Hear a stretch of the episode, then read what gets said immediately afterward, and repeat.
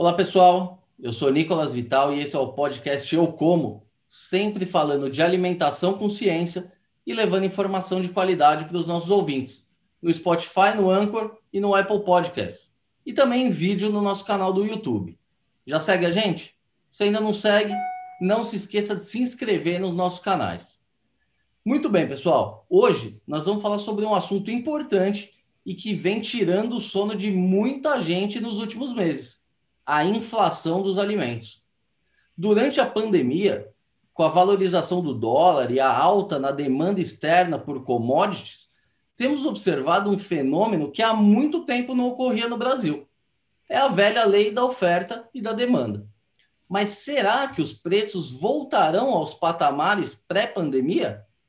Para explicar essa alta recente dos preços e tentar responder essa pergunta, hoje nós vamos conversar com o economista Carlos Vian, que é mestre em engenharia de produção e doutor em ciências econômicas. O doutor Vian é professor do Departamento de Economia da Exalc, coordenador do MBA em Gestão de Negócios da faculdade e também do projeto Campo Futuro de levantamento de custos da cana em parceria com o PSEG Projetos. Ele também faz parte da equipe do Centro de Estudos Avançados em Economia Aplicada, o CPEA, entidade referência em pesquisas sobre as cadeias produtivas do agronegócio e que hoje baliza os preços dos alimentos no Brasil. Professor, muito obrigado por aceitar o nosso convite. É uma honra ter o senhor com a gente aqui hoje. Olá, Nicolas. Boa tarde a todos. Eu, que agradeço, Nicolas, pela, pelo convite, pela oportunidade de estar aqui conversando com vocês, esclarecendo as dúvidas dos ouvintes. É isso aí. Professor, a gente começar essa conversa aqui do começo, né? Nos últimos meses, aí, durante a pandemia, a gente tem visto aí uma alta expressiva nos preços dos alimentos, uma coisa que já vinha controlada há muito tempo, né? O Brasil, como grande produtor, é, conseguia garantir o abastecimento e, e até absorver essas pequenas variações. Mas por que, que, que isso está acontecendo agora, essa alta expressiva nos preços? Então, Nicolas, é, isso é um fenômeno, a inflação é um fenômeno complexo, né, que se coloca aí várias variáveis. A cesta de inflação hoje no Brasil, ela pega uma gama relativamente grande de produtos alimentícios, mas também é, serviços, né, e outras coisas que nós estamos utilizamos né, no, no dia a dia. Para entender mais especificamente a alta da, da, da, inflação dos alimentos, aí a gente tem que é, entender alguns fatores. O primeiro um, é o que você citou, o dólar. Né?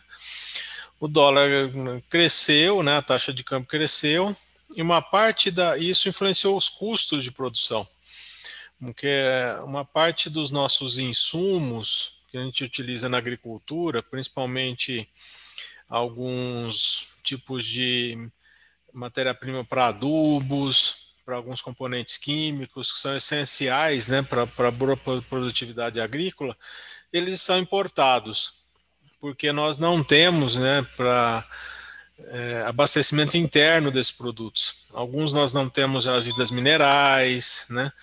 Outros a gente tem jazidas, mas elas são pequenas, não dão conta né, de, de abastecer o nosso mercado. Alguns produtos químicos eles são é, produzidos no exterior, né? Também não temos fábricas aqui dentro. Então, com o dólar crescendo, a agricultura sofre duas coisas. Ela sofre um aumento de custo de um lado e sofre é, e, e, se beneficia de uma de poder exportar produtos com valores mais condizentes do outro lado. Mas às vezes isso é, não traz resultado econômico né, para pro, os produtores, dependendo de como estiver ocorrendo. Né? Então, esse é um fator importante. Outra questão que a gente tem que analisar um pouco a crise que a gente viveu, vem vivendo no Brasil aí, desde aí de 2014, 2015, que afetou algumas cadeias produtivas. Né? Então a gente passou por um período aí em que alguns produtos é, tiveram quedas de preço, ou mesmo aumento de custos em determinados segmentos, e eles vinham né, com um ajuste, vamos dizer assim, de, de oferta em relação a esse tipo de, de situação. E no ano passado, a gente teve uma coincidência infeliz né, da, da pandemia, né, com mudanças de alguns hábitos de consumo né, de, de, de, dos consumidores. Principalmente um deles foi a, a troca da alimentação fora de casa para alimentação em casa, né, que levou as pessoas a comprarem alguns alimentos em maior quantidade nos supermercados e isso acabou gerando um, um choque aí de, de, de, demanda e levou a um aumento de preço dos produtos. Né? Um, esse grande, o principal exemplo nesse caso seria o arroz. Né? Mas vinha de uma trajetória já de ajuste ali de ofertas. Né? Isso aconteceu também com carnes, aconteceu com outros produtos, que era uma, uma situação relativa à crise. Né? E a pandemia, com a mudança de hábitos e com as mudanças também de mercado internacional, a gente teve uma coincidência infeliz que levou ao aumento de preço desses produtos. Né?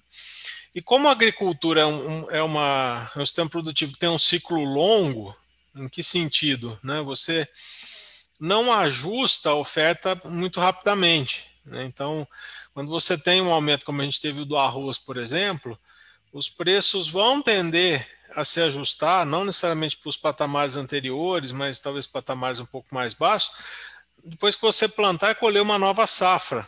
Né? E a gente tem um período de alguns meses. Né?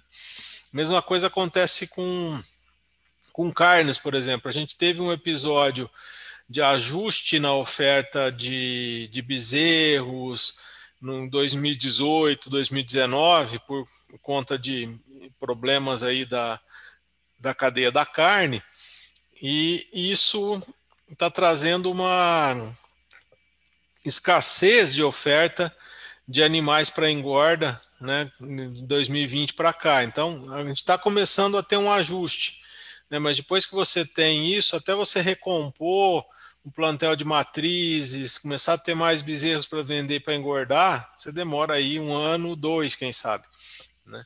Então, a, e nem sempre você consegue a, um ajuste com o mercado internacional, porque em algumas situações o, os preços hoje no Brasil estão muito alinhados com o mercado internacional. Então, é, se a gente tem problemas aqui, o preço está subindo, a gente nem sempre vai conseguir um produto mais barato no mercado internacional para poder importar e equalizar os preços internos.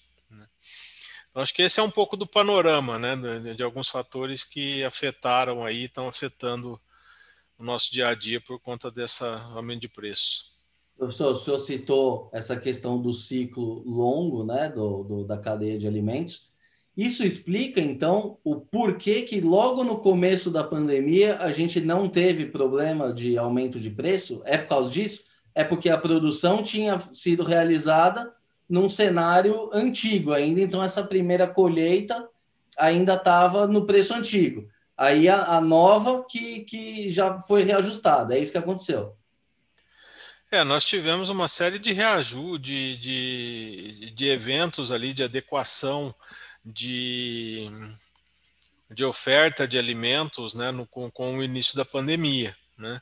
alguns produtos sendo pressionados porque é, você teve um aumento de demanda, outros produtos porque você teve que fazer uma adequação relativamente rápida e nem sempre muito bem sucedida de, de, de, de tipo de distribuição. Então, muitos produtores tinham uma, um acesso na linha de distribuição para fornecer para restaurantes, para redes de fast food, mas como você teve um ajuste nessa, na, nessa parte da cadeia, alguns desses eh, produtores demoraram, chegaram até a, a jogar fora, né, literalmente, produto até que conseguissem se reajustar num sistema em que eles pudessem começar a vender diretamente ou vender para alguma outra linha de produção. Né? Isso foi muito comum, por exemplo, em hortifruti.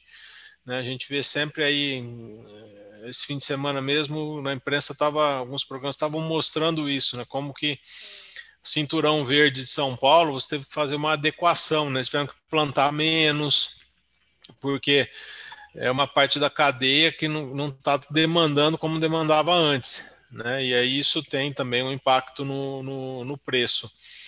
Então, o teu raciocínio está correto, quer dizer, a gente vinha ali no, no, no começo ali da, da, da, pandemia, nas primeiras semanas, primeiro mês, você não tem muita modificação, né? Porque você tem estoque, você tem trabalho. Depois a cadeia foi sendo afetada, né? Pelos próprios problemas de distribuição as questões logística, né, a própria logística internacional que diminuiu, né, você tem, foi tendo uma série de impactos e isso foi afetando os preços. Né. Por exemplo, a gente no, aqui no Brasil tem uma, um consumo relativamente grande de alguns tipos de frutas que são importadas. Né.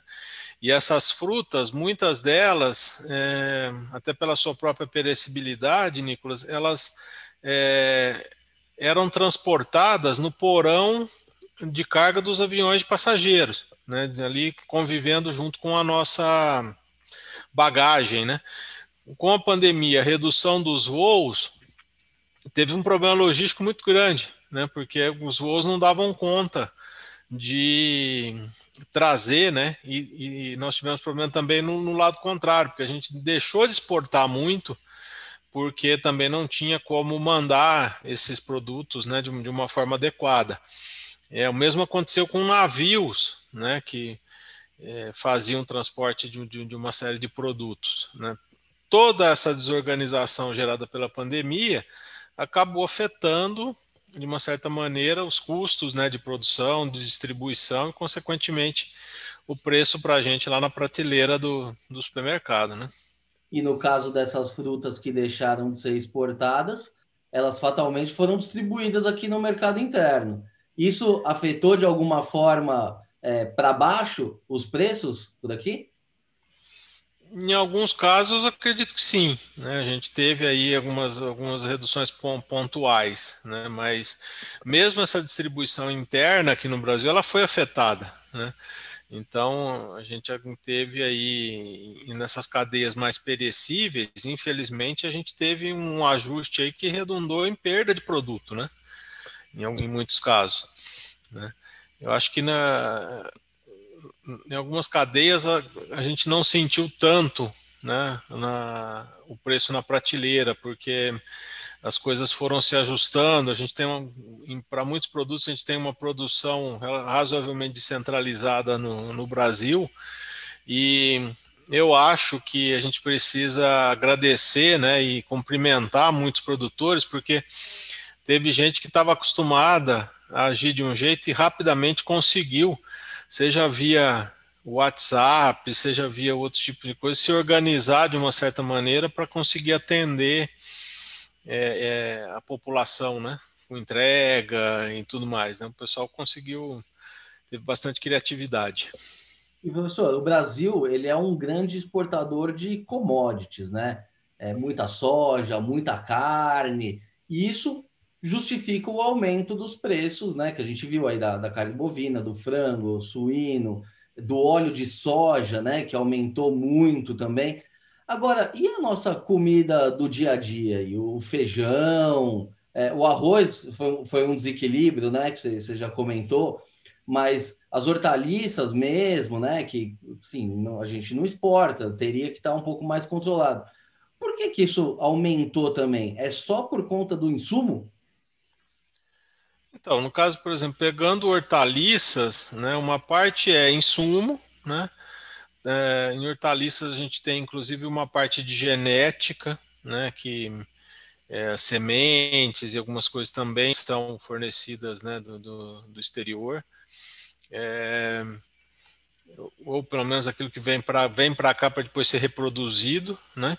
Agora, em hortaliças, a gente teve um, um grande impacto, ao meu ver, foi pelo, um pouco pela desorganização da cadeia de distribuição, né? Porque a gente tem em hortaliças, né, muitos pequenos produtores, né, que estavam acostumados ali a, a vender às vezes diretamente para uh, um tipo de varejão, restaurante e coisas assim. E muitos dessas pessoas não conseguiram. Alguns se adequaram, acharam canais novos, outros não. Então você teve uma, uma desorganização aí de, desse processo produtivo que com o tempo levou a uma redução de produção. Né? Então a gente tem realmente em alguns segmentos as pessoas reduziram a produção porque não estavam vendendo aquilo que costumavam vender, né? E aí foram reduzindo, isso foi impactando em preço. A gente tem também, eu acho que ao, ao, longo do tempo podemos colocar um pouco da responsabilidade também na queda de renda, né? Porque com principalmente agora nesse ano, né, com o fim do, da transferência de renda pelo auxílio emergencial, o, a elevação de desemprego e tudo mais, as pessoas vão reajustando os seus hábitos alimentares, né? infelizmente, por exemplo, hortaliças, frutas, são produtos que nessas condições costumam sair da cesta de consumo das pessoas. Né? As pessoas vão priorizar outros tipos de alimentos que, teoricamente, né, dão mais saciedade, vamos dizer assim. Então, esses produtos acabam é, saindo da cesta, então aí você tem um problema de preço, depois tem um problema de demanda, e a coisa vai, vai se complicando dessa forma. Né? É, no caso de hortaliças, a gente poderia dizer nesse sentido. O arroz, né, é aquilo que eu te falei, né, teve uma, as pessoas fizeram uma troca, né, começaram a comer mais em casa, também pela questão de renda, arroz é um produto básico, né, as pessoas passaram a comprar mais arroz, né, e de uma hora para outra a gente teve ali um, um impacto, né, de uma redução que a gente tinha, vinha tendo de produção, com excesso de demanda, e a gente vai equalizar, acredito agora até meio desse ano, meio do ano que vem, começa pode ter uma, uma queda por conta de entrada de uma nova safra, né? Do arroz, pessoas, que provavelmente vai afetar isso. Começaram a comer mais arroz? Ou simplesmente o arroz que antes ia para o restaurante, agora começou a ir para a refeição em casa?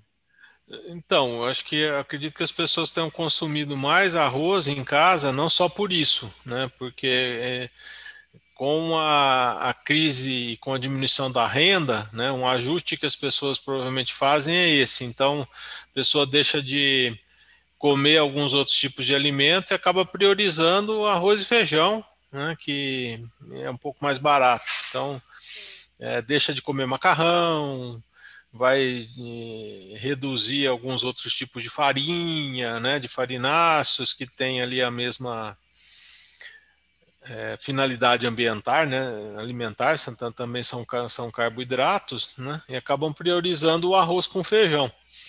Só que mesmo o arroz com feijão, na, nesses últimos tempos aí estava mais caro que o normal, né? E o bife, então, virou um artigo de luxo, né? Sim, é, a carne bovina teve aumentos aí significativos, né? E aí eu acho que é um pouco aquilo que eu comentei agora há pouco, né? De ajustes lá atrás, né? De 2018, 2019, onde a gente viu muita gente por conta da, da crise naquela, né? Do desequilíbrio de mercado naquela época, não vamos dizer crise, acabaram, é, tem uns produtores vendendo matrizes, né? E aí o mercado começou a se equalizar, né? Com oferta, uma oferta menor de, de bezerros, de animais para engorda, e consequentemente uma oferta menor de animais para abate. Só que agora a gente está vivendo uma, uma situação diferente, né? Que a, a demanda começou a aumentar e a gente não consegue atender na mesma velocidade. Então... Na pecuária, o ciclo é ainda mais longo do ajuste, né? Porque Sim. não é uma safra de seis meses, né? Você, de... você depende de um boi de 24, 36 meses, né? Isso. E você e, e, uma, uma fêmea pronta para produzir também é mais tempo que isso, né? Que ela tem que atingir idade de cria, né? E criar, vamos colocar aí pelo menos uns quatro anos, né? Para você colocar um animal em ponto de, de começar a ter crias anualmente, né? E, e, fornecer animais. Então, você tem esse tipo de, de dificuldade, né? Então, tudo na agricultura, na agropecuária, né? Os ciclos são longos, é de seis meses para mais, né? E aí, quando você tem um ajuste, às vezes é, você demora, né? A ajustar a oferta por conta disso, né? E professor, agora a gente já está aí há mais de um ano nessa pandemia, né? Um ano e dois meses. É, qual que é o cenário hoje que a gente já consegue olhar para trás? O produtor é, já conseguiu encontrar alternativas, um, enfim, a, a medir como é que está sendo a situação. Qual a perspectiva olhando para frente? Existe a possibilidade de redução de preço ou esse foi um ajuste que já veio para deixar o alimento num outro patamar? Como é que você analisa isso hoje? Então, a gente está tá vivendo algo que, um período aí de, né, de inflação de alimentos, algo que a gente já tinha vivido lá em 2004, 2005, né? Está certo, talvez os determinantes hoje sejam um pouco diferentes, né? É, a agricultura e a agropecuária foram dois setores que, mesmo com esse processo da pandemia, se a gente for pensar em termos de crescimento, cresceram, né? A gente está à beira aí de uma nova, as previsões aí de uma nova quebra, uma nova safra recorde e tudo mais. Só que a gente, a perspectiva de queda de preços, eu acho que ela pode vir a, a ocorrer, mas não em curto prazo, né? é coisa aí para ano que vem, ou talvez para o outro, né? Até por conta é, do fato de que nós ainda temos o dólar alto, né? Então isso ainda está elevando os custos da, da, da, agricultura, por mais que a gente tenha às vezes alguma margem de redução de custos, ela não é grande, né? Então eu acho que a gente ainda vai conviver aí um, um, um período, né, com com preços aí um pouco mais elevados do que a gente tinha anteriormente. Né? Esperando que isso se, se, se equilibre né? com um, um, pouco da volta à normalidade, recomposição dos estoques mundiais aí de, de produtos, né? a própria volta da normalidade da distribuição dos produtos, né? que com o tempo vai acabar fazendo com que os preços voltem aí não ao mesmo patamar, mas a patamares talvez mais próximos da, das suas séries históricas. E, professor, essa questão do dólar, é, o que, que pressiona mais nesse momento? É o aumento do custo mesmo de produção ou é a ânsia do produtor de exportar num momento em que o produto dele é altamente valorizado no exterior? Eu acho que essa segunda opção pesa mais nesse momento, não? É, o agricultor sempre tem que tomar uma, uma decisão. A decisão do agricultor é sempre muito difícil, né? Porque ele está olhando né, no início de um ciclo produtivo para uma situação de preço e de custos que ele não sabe, não tem muita certeza de que vai se como isso vai se comportar ao longo do tempo, né? Principalmente os preços. Então, tá, a produção agrícola está sempre envolta em muita incerteza, né?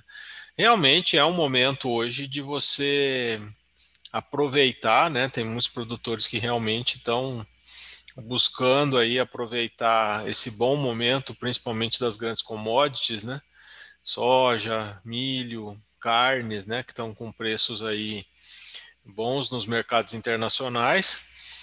E as, em, em algumas cadeias a gente vê que existe esse, esse mesmo com, com, com os custos altos, né, existe uma certa compensação e está tendo uma, uma, uma, boa lucratividade, vamos dizer assim, uma boa perspectiva.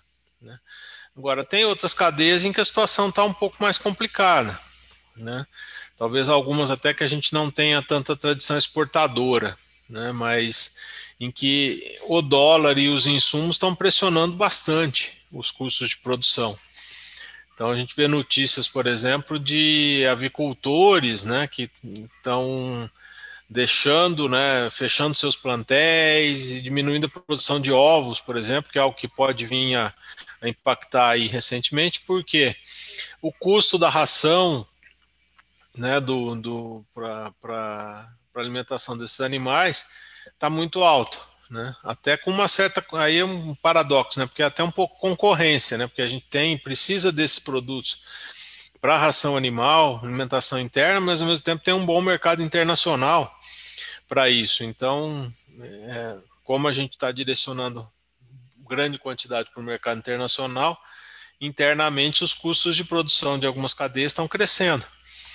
Então a avicultura está passando um momento, a suinicultura também, está né, tá passando um momento um pouco mais delicado, porque precisam de milho, né, farelos para ir para produção de ração e os preços estão muito altos. Então não é difícil você encontrar notícias aí de em algumas regiões granjas um pouco menores, tal que estão abandonando a atividade, pelo menos momentaneamente, porque os custos não estão compensando, né? estão tendo prejuízos recorrentes, né? Isso vai ser um fator que é, daqui a algum tempo pode vir a influenciar novamente a inflação, né? Porque pode ser que a gente esteja pagando aí um pouco mais caro por essas proteínas de aves, proteína suína, pelos ovos, que de uma forma são substitutos, né, da carne bovina que está tá mais cara. Né? Pode ser que essas aí também estejam mais caras daqui a algum tempo. Então, é conta dessa dinâmica, né? né? É, infelizmente é assim que o mercado funciona, né? Professor, o senhor também é, atua junto ao CPEA, né? Que é, que é a, a, uma das instituições aí que fazem essa análise dos preços, esse acompanhamento constante. Para quem não conhece o CPEA, como é que funciona esse acompanhamento? Vocês têm uma equipe é, que vai a campo, no supermercado, todo mês, para identificar os preços e ir medindo. Como é que funciona esse acompanhamento dos preços? O CPE já tem uma história aí, né, de, de muitos anos, né, coletando preços e custos de produção de uma série de cadeias produtivas, né, principalmente com a finalidade de balizar uma série de, de, de negócios, né, seja na indicadores que vão balizar negócios, por exemplo, de, de commodities na bolsa, né, negócios que são feitos entre as empresas e tudo mais. Então, a nossa finalidade não é tanto a, a, o preço ao consumidor, né, mas é o preço ao longo da cadeia. Né? Então, a gente procurar no site lá, por exemplo, a gente não vai encontrar o preço da carne, né? É, no, lá na, nos indicadores do CPEA, né? Lá a gente tem o preço do boi, por exemplo, o preço do boi gordo, né? Que é o insumo, né? Para pro, os frigoríficos, né? Então a gente tem um sistema de, de coleta de preço que hoje ele é basicamente feito por contato telefônico, e-mail, internet, né? Então a gente tem uma, equipes grandes, né? Em cada uma, cada equipe tomando conta de um grupo de produtos, né? E diariamente é feito contato com, com pessoas de vários elos da cadeia, né? Para se tomar os preços em pontos diferentes. Então, você vai falar com um produtor de, de boi para saber quanto que ele está vendendo, o frigorífico para saber quanto que ele está comprando, né? Isso é comparado para ver se esses dados são, são condizentes, né? E tudo isso nas, na, nas principais regiões produtoras. Né? Então, para cada é, grupo de produtos, né? Se você olhar lá, sempre tem uma base, né? Então, o café tem uma determinada regionalização, né? O boi gordo também tem outra, né? Que são as, as principais é, áreas, vamos dizer assim, em termos de, de comercialização daqueles produtos, né? Ou as principais áreas produtoras. Né? Quais são os principais? Carnes, grãos, café? Então, hoje tem hortifruti, carnes, os, todos os grãos, né, soja, milho, né, café, as carnes, a bovina, suína, aves, né. Temos também um indicador da área florestal, né, que é feito é, parte de celulose, madeira, todos esses é, todos esses produtos são acompanhados aí rotineiramente. Arroz, né? Algum desses produtos teve redução no preço no último ano? Olha, é, a gente tem alguns produtos, né, que tiveram uma uma subida grande, então, de uma certa forma, agora, ou se estabilizando, né, ou com uma tendência de, de queda. Estou olhando aqui alguns gráficos, né, carnes. o boi gordo, né, tá, tá, tá se estabilizando aí nos últimos meses, né? Mas estabilizando o... lá em cima, né? É, já passou do seu pico, né? A gente tem, já teve uma, a gente já teve uma certa, uma certa queda, né? Então, por exemplo, o arroz, ele atingiu o pico em agosto do ano passado, né? E ele já está com uma, uma, uma de, de, dezembro, começo do ano para cá, ele já está reduzindo um pouco, né? Mas ainda assim está acima do que a gente estava acostumado a pagar lá em começo de 2020, né? Abril, maio de 2020, né? Então ainda tem um, um, percurso relativamente grande, né? O boi gordo também, né? Ele veio com um crescimento aí relativamente, né? Teve aí um atingiu um pico aí recentemente, está com uma, uma, leve queda agora, né? Mas nós estamos para entrar num período aí que é o chamado período de entre safra, né? Que é o período da seca, né, em que a gente não sabe exatamente como que os preços ainda vão se comportar, né? Talvez essa leve queda não, não persista, né? E, e a gente permaneça aí alguns anos, né? Carne suína, por outro lado, está começando a ele atingiu aí um, um, um decréscimo, né? No, e está voltando a crescer, né? Porque é, a carne suína foi bastante afetada né, em termos de preço, oferta, por aquele evento que ocorreu na China né, em 2019, né, que é uma doença que eles tiveram que abater grande parte do, do plantel deles. Né, então a gente teve um crescimento, a carne suína teve um pico grande aqui em, no ano passado, né, teve uma queda e agora esse ano, nos últimos dois meses, está voltando a crescer de novo. Né? Aí um pouco talvez pela concorrência com a própria carne bovina, né, e com outros outros tipos de produto, né? E a mesma coisa está acontecendo com o frango, que está começando a crescer um pouquinho aí de novo, né?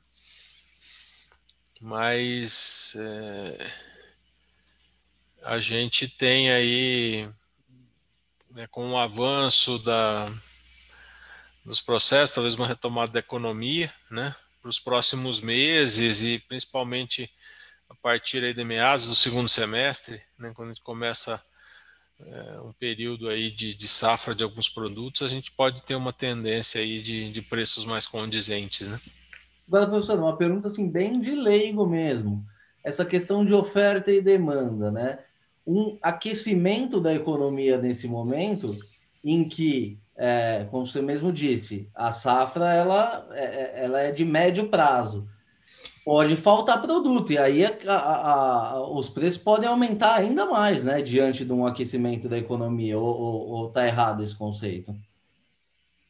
Depende um pouco da velocidade em que as coisas acontecerem. Quando a gente fala de uma retomada da economia, uma retomada do número de atividade, eu acho que essa retomada ela não vai ser muito rápida, né? Porque é, em alguns setores talvez você consiga empregar um pouco mais rapidamente, voltar a, a, a, um nível de atividade, né? Setores, por exemplo, que se fizeram uma readequação. Agora, infelizmente, em alguns segmentos, como no próprio comércio, em que a gente teve muitas empresas que fecharam, mais, essa retomada, eu acho que ela vai ser mais lenta, né? Porque mesmo com a volta do nível de atividade, o empresário vai estar lidando com incerteza, desse processo, se a, se a retomada está tá avançando mesmo ou não. Então, acredito que em alguns segmentos a retomada vai ser mais lenta. Então, isso condizente com um, um crescimento de renda que também vai ser um pouco mais lento. Né? Agora, depende um pouco também de como que a gente vai resolver algumas dessas questões aí de, de política pública, né, com relação a é, essa transferência de renda aí via novamente um auxílio emergencial, né? Se ele vai permanecer nesses patamares que nós estamos vendo hoje, que são menores do que no ano passado. Esse foi um fator que, pelo lado da renda, ajudou bastante o ano passado, né? A manter a, renda da, da, das pessoas e, consequentemente, seu nível de consumo, né? Sem dúvida então, é fundamental, mas ele impacta na, nos preços, né? Sem, não, não, tem, não tem mágica aí, né? É, é se você está mantendo a renda, né? Eu brinco que é, é, às vezes quando a gente está ensinando economia, a gente faz as coisas de um jeito que parece que as coisas são sempre muito rápidas, né? E, imediatas umas com as outras. Mas eu sempre digo que a, a demanda se ajusta geralmente muito rápido, né? Muito rapidamente. E a oferta nem sempre se ajusta tão rapidamente quanto a oferta. Então, às vezes, num momento ali de ajuste, você pode ter uma tendência de aumento de preços, né, por conta disso. A brincadeira que eu costumo fazer, Nicolas, é o seguinte, né? Se alguém chegar para você e falar assim, olha, né, você aumentamos aqui a tua renda, você vai receber mais aqui pela audiência nos seus canais e tudo mais, né? É, talvez você já comece a gastar um pouco antes, né? Ou deixa eu comprar aquele no cartão de crédito aquele produto que eu quero, estava querendo comprar, né? Já que vai vir uma, uma renda a mais, né? Então nisso já está aumentando a tua demanda antes da renda realmente chegar, né? e as pessoas geralmente agem dessa forma. Mas a oferta nem sempre, né? Porque às vezes para a oferta, num, num, momento como esse, em que você teve ajustes, né? E na agropecuária que você tem um ciclo longo, às vezes, para você retomar o nível de produção anterior, você demanda um tempo, né? Porque hum, a gente não tem pesquisas nesse detalhe, mas fatalmente teve produtor por aí que deve ter vendido máquina, que deve ter reduzido a sua, a sua produção, né? Então, a hora que esse produtor tiver condições de falar, não vou retomar o meu processo produtivo, vou aumentar de novo, né? Ele vai ter que contratar pessoas, é, entrar de novo no processo de compra de equipamentos, talvez alugar ou comprar uma máquina nova, que nem sempre máquina agrícola você não encontra a pronta entrega como um automóvel, né? Você precisa comprar e às vezes ela vai demorar um tempo, né, até ser entregue, né? Então, tudo isso traz aí uma certa demora nessa demanda, é, desculpa, na, na, na, reorganização da produção e no, no aumento da oferta. Né? Então, isso fatalmente vai ocorrer em alguns meses. E professor, aí depois de analisar esses teus gráficos aí, com algumas tendências de, estabiliza de estabilização, outras de alta, o senhor acha que a inflação, o, o agronegócio, a produção de alimentos, pode ser a, a vilã da inflação no Brasil esse ano? Não usaria o termo vilã da inflação, né? Não vilã, mas a, a responsável por. Acho que talvez um pouco da. A gente ainda vai contribuir aí para essa alta do, dos preços, né? Agora, a gente vai ter nos próximos meses, nós estamos no período em que isso vai acontecer, também uma certa contribuição de outros itens para a inflação, que aí não são propriamente do agro, mas é infelizmente uma herança que a gente tem na economia brasileira de algum tempo, que são os preços indexados, né? Que eu não sei exatamente como que muitos deles vão se comportar, né? Mas a gente pode esperar aumento aí, tradicionalmente, né? Na maioria dos anos, a gente vai, vai ter aumento do pedágio, né, nas rodovias que tem concessão, porque os contratos são indexados pela inflação, né? A gente vai ter aumento talvez aí de outros produtos como internet, telefonia, que também são indexados pela, pela inflação, é, água, energia elétrica, vários desses preços, né, que infelizmente no Brasil ainda tem em seus contratos um componente de indexação de preço pela inflação. Né, e aí, fatalmente, isso vai começar a acontecer né, a gente vai ter alguns pequenos reajustes, isso também influencia na inflação, talvez com uma taxa menor, mas também vai contribuir para que o índice de inflação seja um pouquinho maior nos próximos meses. Né? Aí, como sempre, tudo sobe, menos o nosso salário, né? Fica cada vez menor. É, e, e às vezes a gente também fica com aquela sensação de que a gente olha para a inflação e fala assim, mas essa, essa inflação, só esse valor né? As coisas para mim parece que estão surtindo de um outro estão subindo de uma outra maneira, né? Isso é normal, porque o que acontece, a inflação, os índices de inflação, eles são montados, né, em cima de um retrato, vamos dizer assim, da população, né? Feito uma pesquisa, chama-se pesquisa de orçamento familiar, que tem às vezes agregações por, por nível de renda, e são pesquisados os hábitos né, que as famílias têm né, dentro daquele nível de renda. E alguns índices de inflação, eles refletem uma determinada parcela da população. Então, às vezes, se eu tenho uma renda um pouco diferente daquela, pode ser que eu não esteja me vendo refletido na inflação que naquele índice, né? Porque às vezes eu tenho algum outro tipo de produto que eu consumo que naquele índice de inflação não tem um peso tão grande. Às vezes eu consumo um tipo de alimento que às vezes pode ter subido mais do que o tipo básico, né, que, que é usado para se coletar preços, né?